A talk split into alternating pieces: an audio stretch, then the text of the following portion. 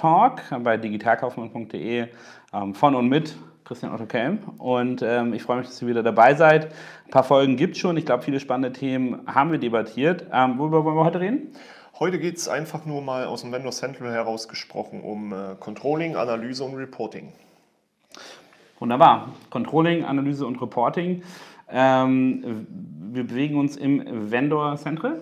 Jawohl, im Schwerpunkt auf jeden Fall. Genau, also Vendor Central für alle, die neu zu Amazon sind ähm, und da reingehen, Differenzierung zwischen Seller und Vendor. Seller, da verkauft ihr über Amazon, also ihr benutzt die Technologie, Plattform und alles andere, was Amazon so anbieten kann, aber ultimativ ist der Vertrag zwischen euch und dem Endkunden. Ähm, und beim Vendor verkauft ihr an Amazon. Ähm, das bedeutet, Amazon ist klassisch ein Großhändler, nimmt die Ware ab und ähm, äh, verkauft sie. Ich glaube, das Interessanteste daran ist tatsächlich das Pricing. Wenn ihr Seller seid, könnt ihr euer eigenes Pricing einstellen ähm, oder zumindest das beeinflussen. Wenn ihr Vendor seid, ist Pricing aus dem Fenster raus. Ähm, ganz spannender Punkt. Und ähm, ja, lass uns mit dem ersten Punkt anfangen. Ja, genau. Äh, gut, dass du mit dem Pricing anfängst. Ist eigentlich immer wieder ein Kuriosum an sich. Ähm, wenn man im B2B an Amazon verkauft, und damit meine ich nicht Amazon Business, sondern der reine Verkauf als Vendor an Amazon, das ist nun mal ein B2B-Verkauf. Und da ist es doch immer wieder überraschend, dass sich die Leute tatsächlich über die Preisspirale, Abwärtsspirale beschweren, wo sie doch genau wissen, dass es ein B2B-Vertrag ist und da nun mal die Preisbindung äh, gar nicht stattfinden darf. Ja, ähm, ist immer ganz interessant, wenn man Amazon dann doch mal zu diesen Themen anschreibt, per Supportfall oder ähnlichen, dann bekommt man immer recht schnell eine Supportantwort und die ist immer knackig. Die ist auf Anwaltsdeutsch formuliert äh, und droht direkt immer äh, Konsequenzen an, wenn man nochmal zum Thema Preis irgendwelche Forderungen stellen möchte, also zum äh, tatsächlichen Endkundenpreis. Es ist ja auch fairerweise ein Rechtsverstoß, ja. Äh, wenn man äh, äh, dort ähm, Einfluss nehmen möchte auf das Pricing. man kann zwar immer einen UVP reinnehmen, aber das U steht steht ja für unverbindlich. Ne? Das muss man sich, ähm, denke ich, merken. Ne? Genau, und da ergibt sich natürlich auch für die meisten immer so ein, ein kleines Kuriosum aus der Rechtslage.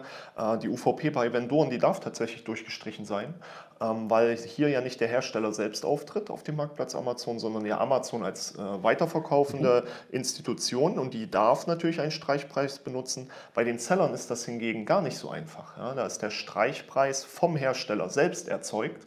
Und wenn ein Hersteller seine UVP durchstreicht, dann negiert er sie damit automatisch und damit ist sie nicht mehr ausweisbar in dem Sinne, wie es jetzt aktuell gemacht darf, wird, sondern darf ich, da, darf ich da einmal hin, äh, nachfragen, wenn ein, äh, du meintest, wenn ein Hersteller selber einen Seller-Account betreibt, also er kann nicht, ein Seller kann nicht durchgreifen auf die Seller-Accounts von anderen, okay. aber wenn er selber einen betreibt und äh, dort einen Streichpreis einführt, äh, muss er aufpassen, was das für seinen UVP bedeutet. Genau, weil es halt tatsächlich eine, eine, Löschung des UVPs ist per, per ganz normalen äh, Denkansatz.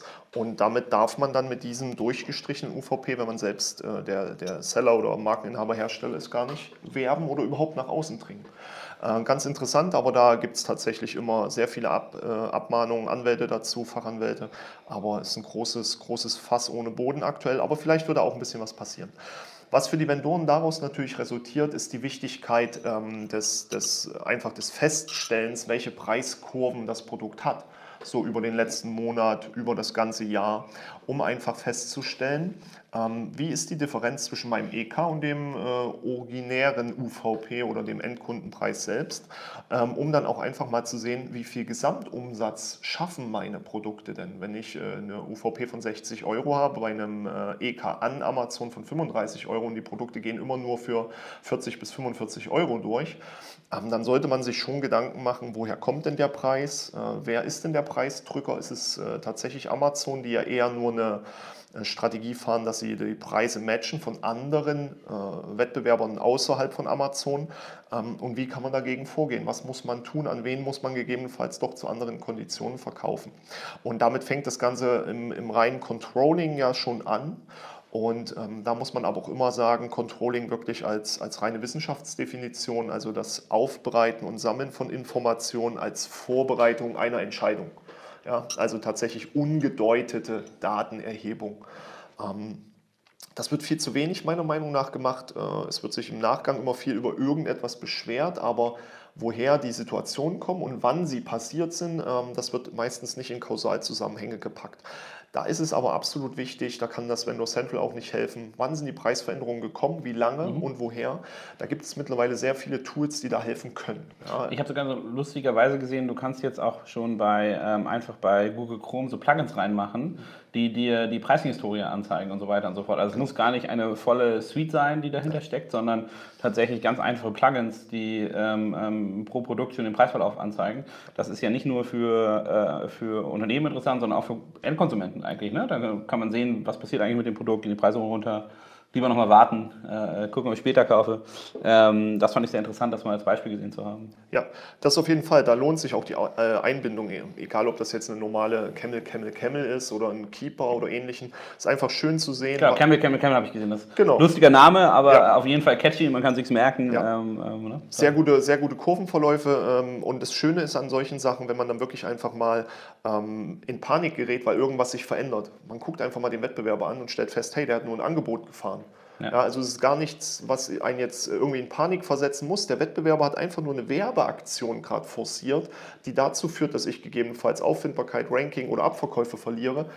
Denn die Werbeaktion ist ja irgendwann zu Ende. Ja. Also wenn ich jetzt anfange, irgendwelche panischen Reaktionen und Entscheidungen vorzubereiten und umzusetzen, eine Woche später erst in die reine Umsetzung am Marktplatz komme, ist das eigentliche Problem schon lange weg. Ja. Sag mal eine Frage noch dazu, die, ähm, äh, wenn wir das Thema Controlling angehen, Daten sammeln, also du meintest ja das rohe Erheben von Daten. Ähm, wo kriegt so, einer, so jemand wie Camel Camel Camel die Daten her? Also wie, wie crawlen die das permanent? Ja, das ist ein einfaches äh, Crawlen auf, der, auf Amazon selbst. Ne? Die Daten sind ja frei zugänglich von den äh, Produkten. Da werden irgendwelche Timestamps einfach gesetzt, wann ist das abzurufen und dann wird einfach geprüft, ob das jetzt einmal am Tag ist oder, oder alle Minutenansätze. Das variiert natürlich von Tool zu Tool, aber für die langfristigen Zahlenverläufe ist es schon sehr, sehr interessant. Mit äh, Tools wie Analyze ist man natürlich deutlich besser dran, sobald da eine Buybox wechselt in der äh, in der Bewertung, dann kriegt man das sofort mit. Ne? Ein Buybox-Wechsel geht ja auch meistens mit einer Preisänderung einher in, ho in, in, einer hohen Anzahl von Fällen.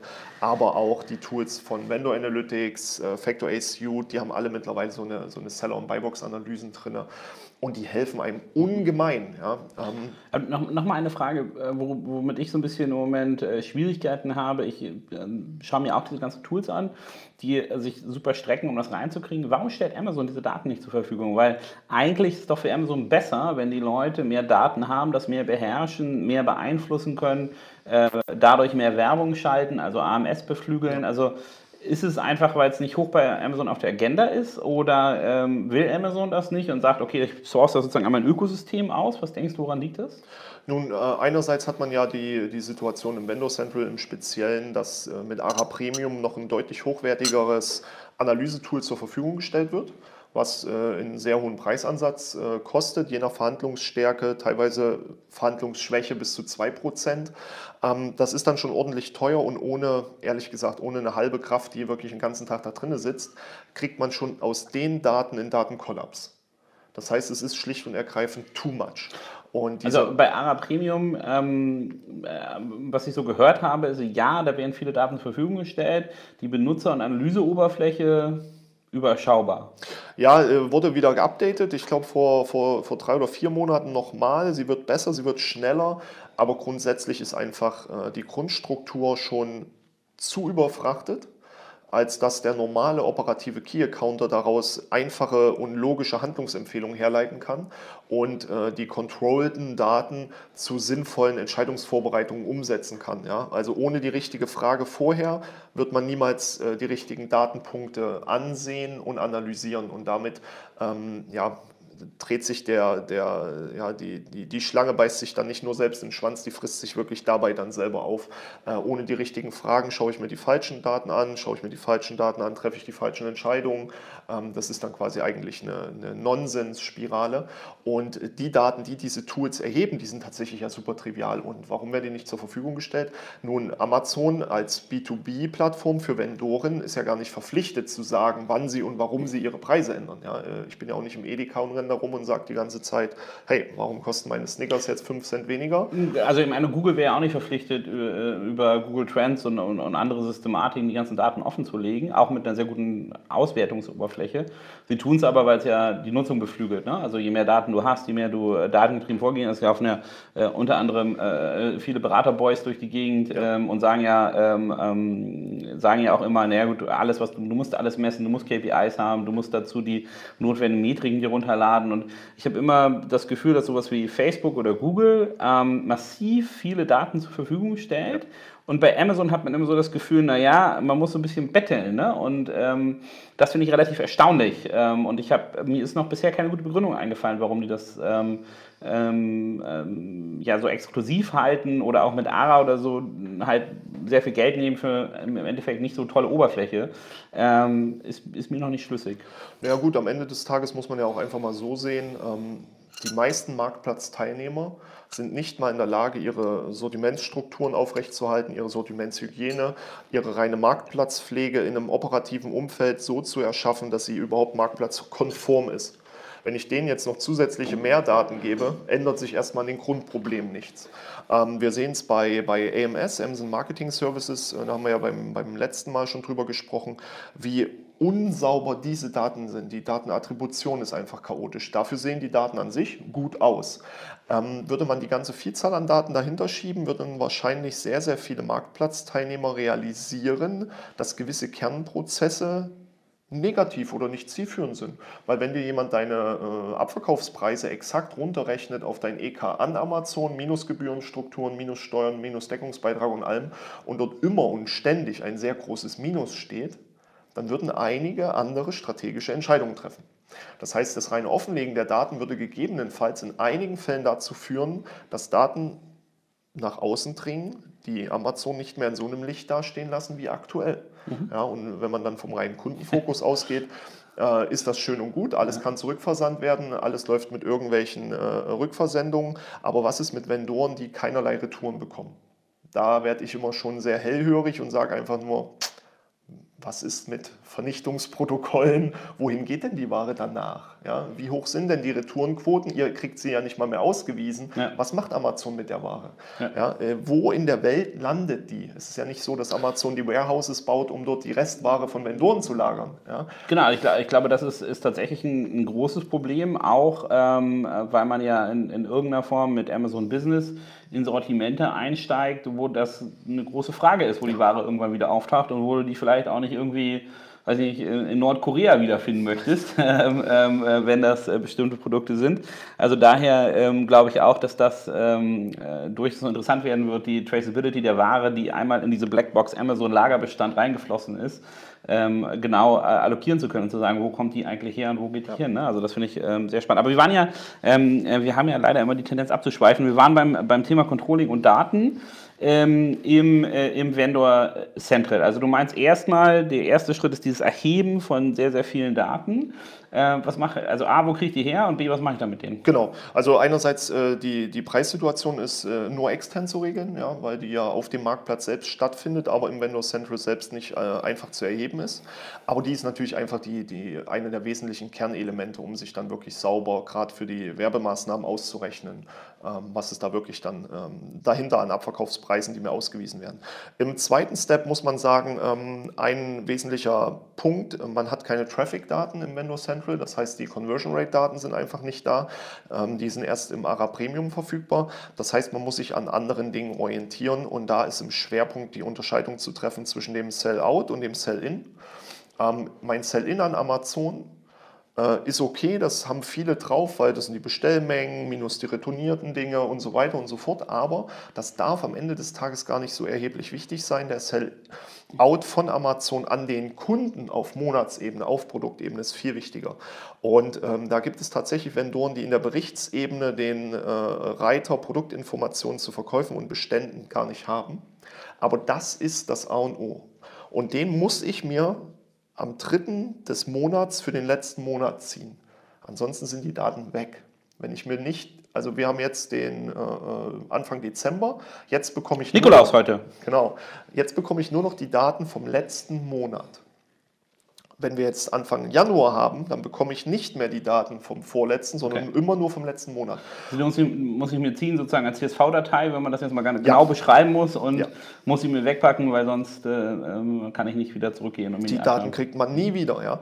Und, und äh, was meintest du mit, viele haben den Reiter gar nicht? Muss man dann einen Fall eröffnen und sagen, hier, blendet den bitte ein, weil ich brauche das? Ja, ich habe ja vor, vor langer Zeit, habe ich irgendwann mal angefangen, tatsächlich in den Vendor Centrals, in denen ich äh, arbeiten darf, äh, mir die Reiter einfach mal rauszuschreiben um überhaupt selber festzustellen, was fehlt denn bei einem neuen Kunden. Und das ist manchmal tatsächlich äh, sehr, sehr schlimm, weil man sich dann fragt, wie haben die sechs Jahre auf dem Marktplatz überhaupt überlebt? Wie haben die denn Daten analysiert? Und meistens ist es so, dass sie es einfach nicht machen.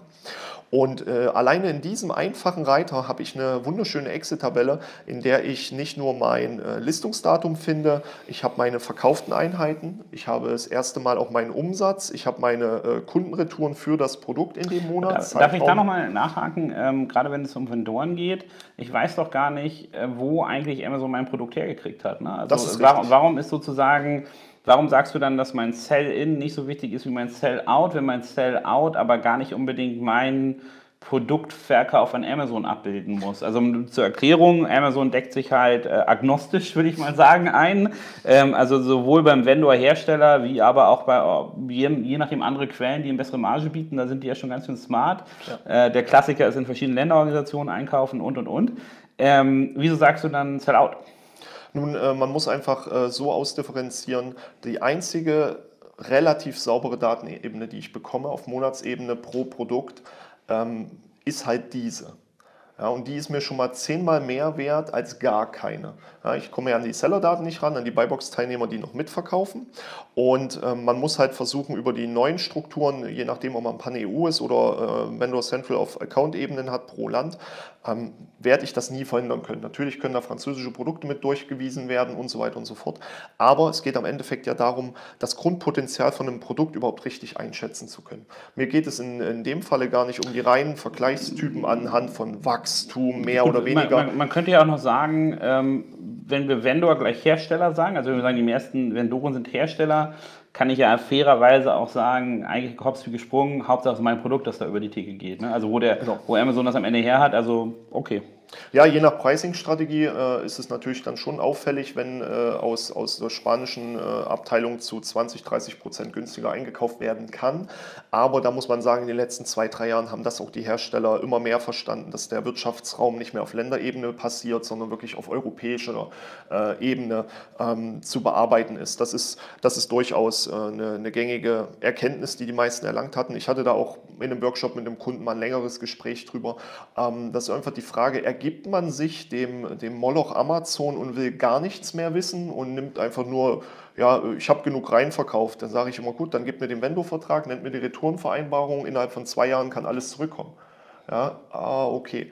Ja, um überhaupt wenigstens das Potenzial der Daten in eine gewisse Richtung analysieren zu können, ist das der beste Report, den Amazon zur Verfügung stellt und der einzige. Und danach muss ich meine Man muss ja auch sagen, wir können, wir können uns ja dann beim US-amerikanischen Unternehmen bedanken, dass sie das Zusammenwachsen der Europäischen Union als Wirtschaftsraum ja.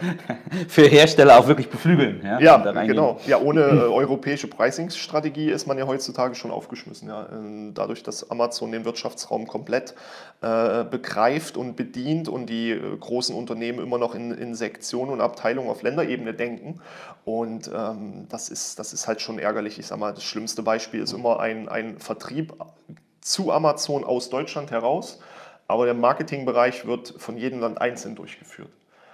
Ja, das ist äh, chaotisch ähm, bis, was, was, würdest du da als Struktur vorschlagen? Dann setze ich einfach das Häkchen sozusagen äh, Pan-Europa und habe einen Account, in den ich dann auch meine, sagen wir mal, Spa spanische Version einpflege und meine, äh, weiß nicht, äh, äh ähm, je, nach, je, nach, Land äh, eine eigene Version anlege? Oder würdest du empfehlen, wenn ich jetzt zentral reingehe und sage, okay, ich steuere meine Vendorenverhandlungen zentral aus einem, ähm, aus einem Gesichtspunkt raus, aus, aus einem Land, da wo meine vielleicht Haupt- oder internationale Vertriebsstruktur sitzt, aber ich eröffne für jedes Land jeweils meinen eigenen Vendoren-Account, damit ich das sauber aufstellen kann, mit Daten habe, eventuell auch länderspezifische Aspekte haben kann. Ja. Was ist so deine Präferenz? Also grundsätzlich muss man ja aufpassen, was man am Ende des Tages als, als Marktplatzstrategie forcieren möchte. Der Haken ist, äh, aktuell sind die Datenstrukturen mittelsauber. Man hat immer wieder Zuweisungen auch in, in dem ganz normalen europäischen System, dass ich dann alle Daten habe. Das heißt, ich kriege einen Datensatz, das sind meine europäischen Absätze und Umsätze nicht mehr auf Länder runter strukturiert. Das heißt, dann kann ich keine Entscheidung treffen.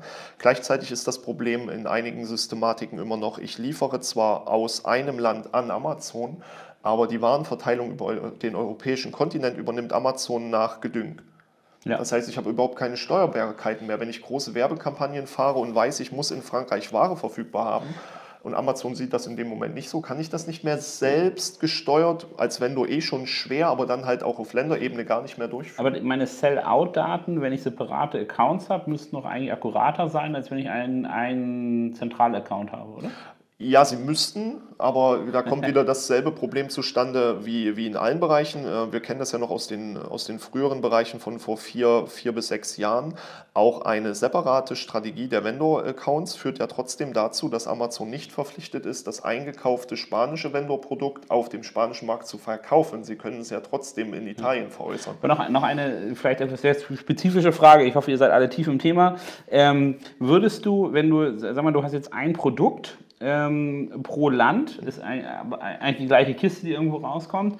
Legst du dann immer eine ASIN an pro Land oder eine, also eine unterschiedliche, weil du sagst, ist eigentlich, im, weiß nicht, hat, hat, einen, hat einen anderen Beileger ja. ja oder eine andere, äh, andere Sprache auf der Außenpackung? Oder legt man ein, zentral das Produkt einmal an und, äh, ähm, und äh, das wird sozusagen verteilt, um das reinzugehen. Also wie gehe genau. ich mit, den ASIN, mit der ASIN-Frage um? Weil ja. das ist ja, glaube ich, für meine Controlling-Daten dann auch nicht eine unrelevante Frage. Ne? Überhaupt gar nicht. Spätestens im UK, wenn das mit einem Stecker zu tun hat, wird es äh, sportlich. Aber grundsätzlich kann man äh, das an der Strategie des Produktes einfach festmachen. Es gibt gewisse Paradeprodukte, die so beratungsintensiv sind auf den Ländermärkten, ähm, die man als ähm, Anbieter, als Hersteller, aber auch gerne aufgrund der reinen Portfoliostrategie Strategie separierter bearbeiten muss. Man muss ja überlegen, Internationalisierungsstrategien ähm, war mein Studienthema, ob ich jetzt eine Gießkanne verfahre und alle Waren gleichzeitig habe oder eher in einem Wasserfallsystem Markt für Markt erschließe.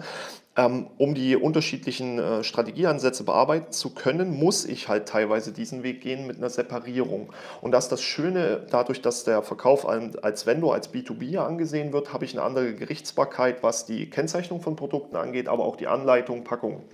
Ähm, das heißt zum Beispiel, ich darf nur in Frankreich oder auch Italien ein Produkt verkaufen, was landessprachliche Verpackungsinhalte hat und auch Anleitung. Äh, es gibt sehr viele große Vendoren, die machen genau das sich zu eigen, um eine ERN, eine ASIN, ein Marktplatz. Dieses System können Sie dann so scharf ausspielen, dass Sie Ihre landestypischen On- und Off-Amazon-Marketingmaßnahmen sauber steuern können, dass Sie die Warenflüsse besser kontrollieren können, weil Sie genau wissen, wenn Amazon Frankreich bestellt, können die das nicht weiter weg verkaufen, weil es ihnen per Gesetz verboten ist. Wenn sie das machen, ich habe solche Fälle gehabt, dann geht das über einen Anwalt und dann wird es eingestellt, weil es schlicht und ergreifend verboten ist. Mit einem einfachen Produkt, einer ähm, Gießkannenstrategie, wo ich die Marketplaces mit einmal erschließen will, wo mir auch ähm, keine großen Schwerpunkte im Bereich ausdifferenzierte Werbung und so weiter äh, wichtig sind, dann kann ich mit einer ASIN laufen. Dann kann ich äh, im europäischen Marktplatz eine ASIN, ein Produkt, eine ERN laufen lassen und dann funktioniert das auch. Also das ist, äh, ist sozusagen eine strategische Frage, wie ich es aufstellen möchte. Und ähm, ähm, ich glaube, es impliziert auch, wie gut ich mein Produktportfolio in der Hand habe. Ähm, denn der sozusagen reguläre Hersteller in Deutschland ist es ähm, im Detailvertrieb wahrscheinlich nicht gewohnt, ähm, die, so zu agieren. Ne? Da muss ja die Lagerhaltung angefasst werden, da müssen ja verschiedene äh, Komponenten geändert werden, die normalerweise eher von Distributoren übernommen wurden, ähm, äh, historisch gesehen. Ähm, daher glaube ich eine sehr interessante Frage. Ähm, Ähm, ich weiß immer nicht genau und ihr müsst uns Kommentare schreiben, was ihr denkt. Ähm, eine kurze Zwischenexkurs. ASIN, was ist denn das eigentlich? Wofür steht das? Ähm, und warum reden Leute, die über Amazon reden, so viel über ASIN? Ähm, einfach nur für die Leute, die das vielleicht noch nicht wissen. Ähm, kurzer Exkurs. Ja, äh, Amazon Specific Identification Number ist einfach die äh, allgegenwärtige äh, Nummerierung, die ist, die ist unabänderbar, die ist eindeutig. Das ist ein reiner äh, Zahlen-Nummern-Code, der fortlaufend ist. Äh, nein, der ist nicht an irgendeine ERN gebunden oder ähnliches. Es ist einfach ein fortlaufender Zahlencode. Ich, ich, glaube, die meisten wissen, was eine ERN ist. Das ist sozusagen ein spezifischer Produktidentifizierer, der nichts mit Amazon zu tun hat, sondern eher generalistisch aufgestellt ist. Genau. Und äh, ASIN ist der EAN sozusagen von Amazon ähm, und alles, äh, äh, was Amazon identifizieren oder wissen will, ist eigentlich die ASIN. Ähm, kann jeder so eine ASIN anlegen? Ja, äh, in den, in den meisten Fällen, äh, solange nicht das Produkt schon am Marktplatz verfügbar ist oder durch einen Markeninhaber bereits gelistet ist. Man muss ja unterscheiden, die ASINs sind ja wirklich die Hauptnummern mhm. und es gibt dann, dann noch die, die SKUs darunter, die reinen äh, Produktnummern. Wenn äh, Seller 1, Seller 2, Seller 3, die legen nochmal spezifische Artikelnummern an, um die in ihrem reinen Logistiksystem durchlaufen lassen zu können. Es sind dann dieselbe ASIN, dasselbe Produkt, dieselbe EAN mit unterschiedlichen ähm, reinen ja, Händlernummern nochmal zugesetzt. Kann ich Asins auch zum, ähm, äh, mit Bundling austricksen? Ja. Das ist sozusagen, äh, wenn ich mal Alleinstellung Asien brauche, meine aber zwar als irgendein Bundle, äh, vielleicht sogar so simpel wie das eine Produkt dreimal, ähm, wo das vielleicht eher eine Variante wäre, aber äh, ähm, ähm, so kann ich mir auch eigene Asins erschleichen. Ja. Ähm, hilft mir das bei AMS? Also kann ich dadurch meine Marketingkosten senken, wenn ich bestimmte Asins exklusiv habe? Nun, äh, der Vorteil ist ja, es ist ja so die letzten zwei Jahre immer im Private Label und Ähnlichem gelaufen, das äh, Bundling. Ähm, für die Vendoren viel interessanter, da passiert das halt. Ähm, die, die, die Händler, die Seller gucken einfach, sehen schlechtes Listing. Wir kennen das jetzt aus den operativen Problematiken eines normalen Vendors, der Key Counter kann es nicht. Dann gucken sie sich die bestperformenden Produkte an und bilden einfach Bundle. Ob das jetzt die Philips Hui Angebote sind, die sind äh, explodiert, indem man einfach die verschiedenen Farblampentypen äh, miteinander kombiniert hat, die verschiedenen Fassungen, dann noch irgendwas dazu packt. Dann wird gebundelt ohne Ende und du als äh, Händler bist mit deinem Alleinstellungsmerkmal Alleinstellungsmerkmal safe. Warum? Ja, der Hersteller kann es nicht. Ja, die meisten Hersteller haben in ihren Gebindegrößen, die haben mit ihren äh, äh Standardabläufen zu kämpfen, mit ihren Standardbundles. Sie können sich nicht erlauben, kundenspezifische Mix-Ups zu machen. Ich habe jetzt auch interessantere weitere, Bundle, weitere Bundles auf Amazon mitverfolgt, wo verschiedene Herstellerprodukte gebundelt werden. Das finde find ich äh, äh, extrem lustig, also dass du sozusagen aus dem Portfolio eines Herstellers rausgehst, einfach zwei Sachen zusammenbandelst, da bist du sicher, dass der Hersteller nie Konkurrenz machen wird, weil der wird halt wahrscheinlich nicht von seinem Competitor einfach ähm, spaßeshalber noch ein Paket mit ins Bundle nehmen. Ne? Ja. Also das äh, ähm, schon interessant, ähm, vor allem auch, wie, wie Hersteller damit umgehen sollen. Ne? Ja, äh, ich habe das selber gehabt, als ich noch bei einem äh, direkt gearbeitet hatte. Wir haben dann wirklich äh, rausgefunden, wer war das, warum hat er die Ware, warum bundelt er die mit, mit direkten Wettbewerbern und so. Für die Vendoren in dem Fall aber viel, viel interessanter. Das geht schon mittlerweile weit über ein Jahr. Das sind die virtuellen Bundle. Da hatten wir auch schon mal in, in Auszügen drüber gesprochen, dass du wirklich spezifisch deine Produkte am Marktplatz so bundelst, wie du es in der eigenen Logistik oder auch im normalen Vertriebskanal gar nicht hinbekommst und du sagst dann ganz einfach, ich möchte Produkt A und Produkt B als virtuelles Bundle auf dem Marktplatz Amazon. Und wenn der Kunde das dann sucht, das kriegt eine eigene ASIN, die wird dann einfach nur gebildet aus den zwei Produkten, dann steht dann auch drunter, äh, kann in separaten Lieferungen erfolgen und dann kann es halt tatsächlich sein, dass du kriegst aus Lager A und aus Lager B deine Ware zugeschickt. Aber weil du halt festgestellt hast, im Cross-Selling, in den Abverkaufszahlen, die zwei Produkte, die, die passen einfach. Virtuelles Bundling, die Idee. Und ähm, kann ich da, also kann ich das machen nur, wenn ich Dropshipper bin oder kann ich das auch mit Amazon äh, Logistik machen? Das kann jeder machen, genau. Jeder Vendor kann das beantragen. Das ist das Schöne. Ja. Also ich als Vendor beantrage bei der Logistik, hier, ich habe ein Bundle, nehmt bitte Genau. Richtig. Also schickt zwei Pakete. Also genau. Nicht, nicht nehmt bitte, sondern schickt zwei Pakete. Genau, deswegen virtuelles Bundle. Löse, das löse ist kein ich dann echtes. bei mir zwei Bestellungen aus? Einfach? Ja, Okay. Genau, auf jeweils auf Produktebene. Das ist das, äh, das, ist das Schöne an, dem, an den äh, virtuellen Bundeln. Ähm, beziehungsweise es wird dann unter der ASIN des virtuellen Bundles eh zusammen aufgeführt als eine Bestellung.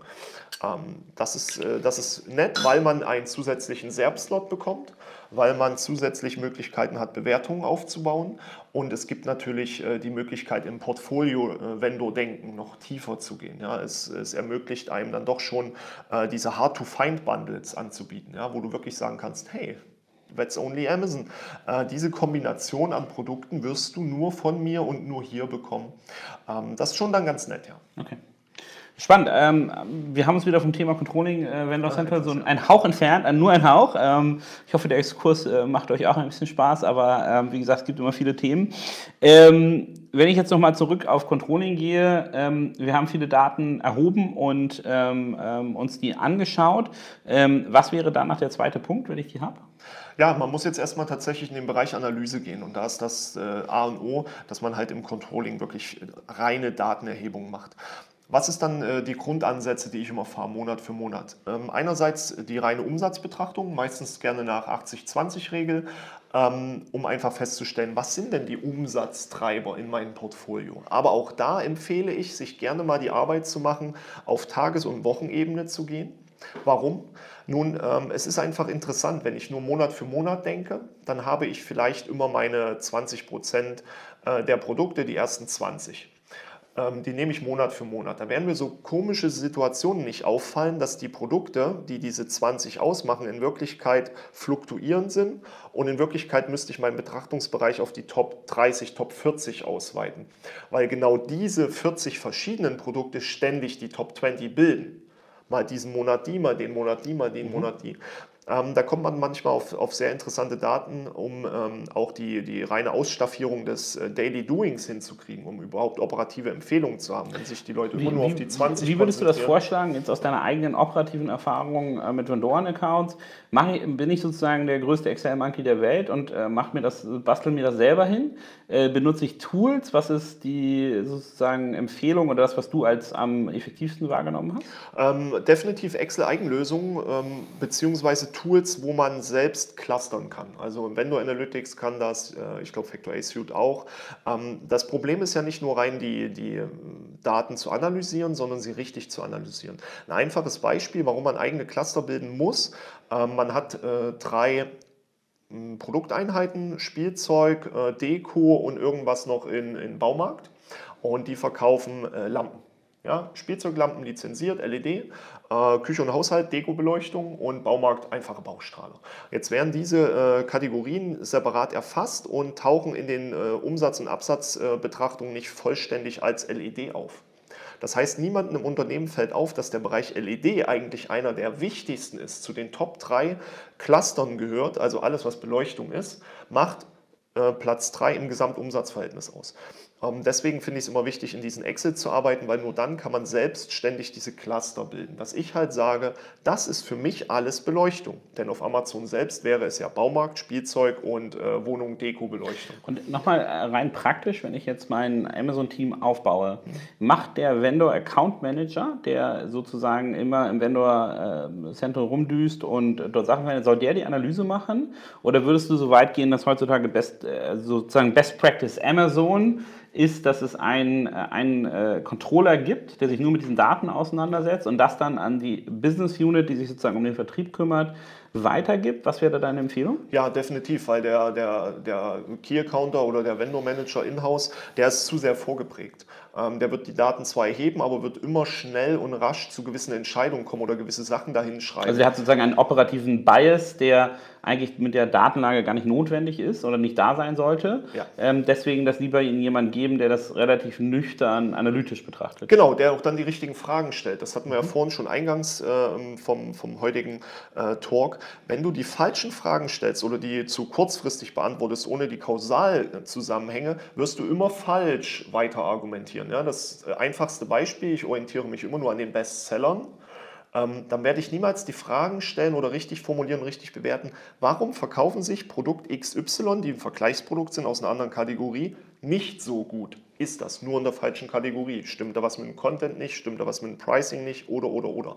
Ähm, und da ist die Betriebsblindheit des, des Key-Accounters erstmal so auszumanövrieren, dass man deutungsfreie Daten bekommt von der Stelle, die wirklich von außen drauf guckt. Man kann sowas auch eigentlich auf Monatsebene äh, Agentur oder Beratern geben, die sich in dem Kerngeschäft einfach auskennen, die die richtigen Fragen stellen. Ich mache das selber für einige Kunden auch, kriege dann die Reports, werte die aus ähm, und mache die immer ganz bunt im Excel. Ja, ich liebe es da bunt und verschieden strukturiert, dann kann man noch Pivot drüber schieben. Ähm, und dann kriegt man eine wirklich objektive Analyse, ohne selber zu wissen, was ist in dem Monat passiert auf dem Markt, sondern man schreibt einfach nur faktische Daten hin.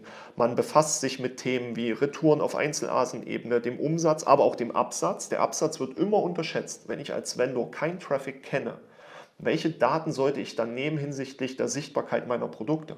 Und da ist der Absatz ja doch äh, das eindeutigste Merkmal, weil wenn ich mit 10 Einheiten 50.000 Euro Umsatz mache, aber ähm, mit, also Umsatz rein als verkaufte 10 Stück, aber ein anderes Produkt zu 10.000 verkauft wird, was aber nur 1 Euro kostet. Dann sind das 10.000, dann ist es schon viel mehr. Ähm, aber auch wegen dem ganzen Absatzverhältnis hat das eine höhere Sichtbarkeit, weil dort waren ja mindestens 10.000 zu 10 Personen im Verhältnis drauf. Das ist ja Wahnsinn. Das ist schon ein hoher Indikator. Und dann habe ich für den operativen Ablauf einfach auch viel mehr Daten. Die normale 80-20-Regel zeigt immer recht schnell auf, dass ich so, ja, doch schon teilweise 50% Verschiebung habe zwischen den Top-Umsatz und den Top-Absatzbringern.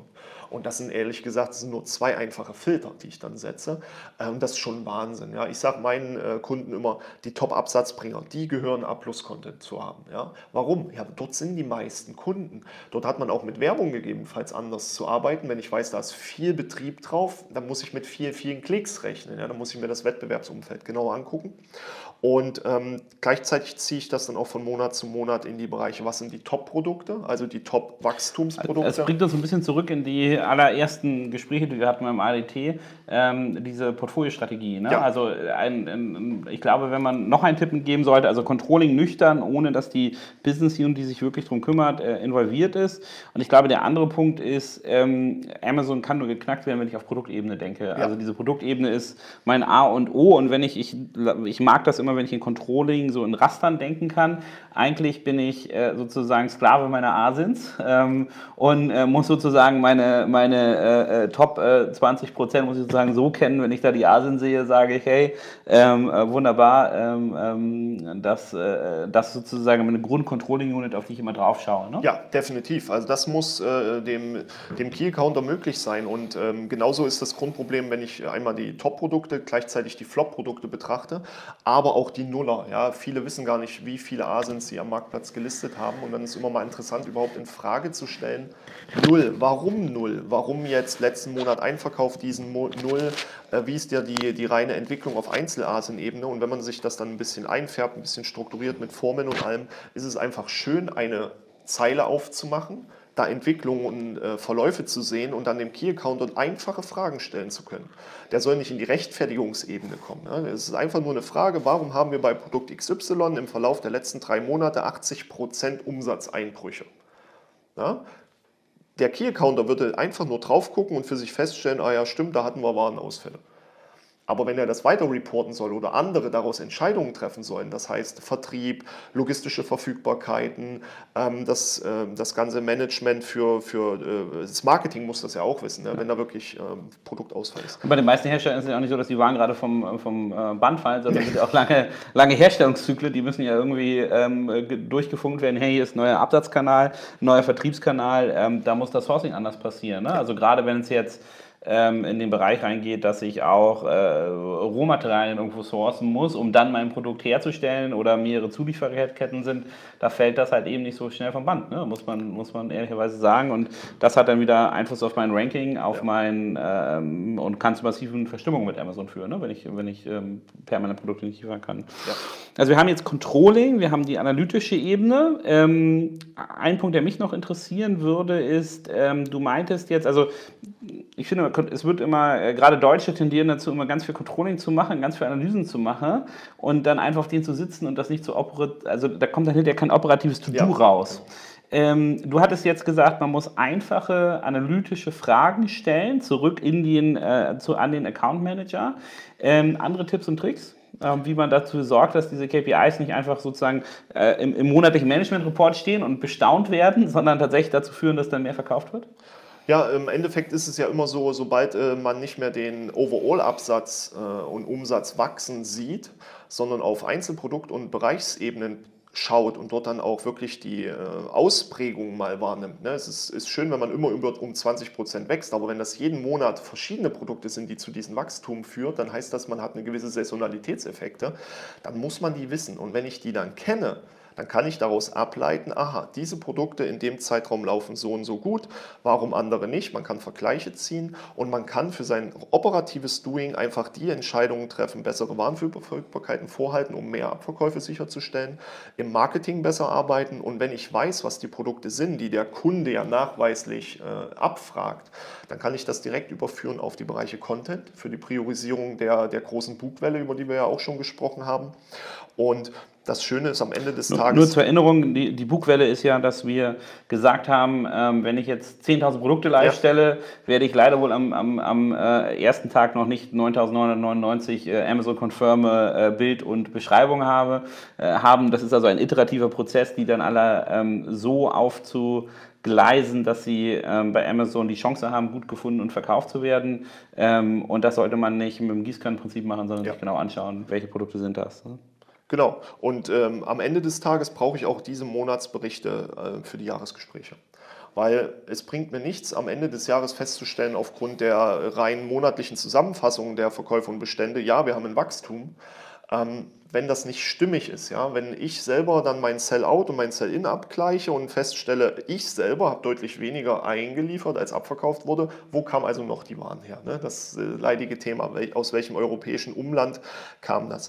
Aber auch um eindeutig aufzuzeigen, wo kamen Probleme her. Es gibt nichts Schöneres, als auf Monatsebene sich diesen einen Tag Zeit zu nehmen mit dem Report und bei jeder ASIN, die wirklich hohe Schwankungen hat oder hohe Auffälligkeiten mit sich bringt, dahinter dokumentieren zu können, Warum ist das passiert? Kausal. Wer ist daran schuld? Ja, also jetzt ohne die massiven Schuldzuweisungen, aber wenigstens hinzuschreiben, Eigenverschulden oder Amazons Verschulden.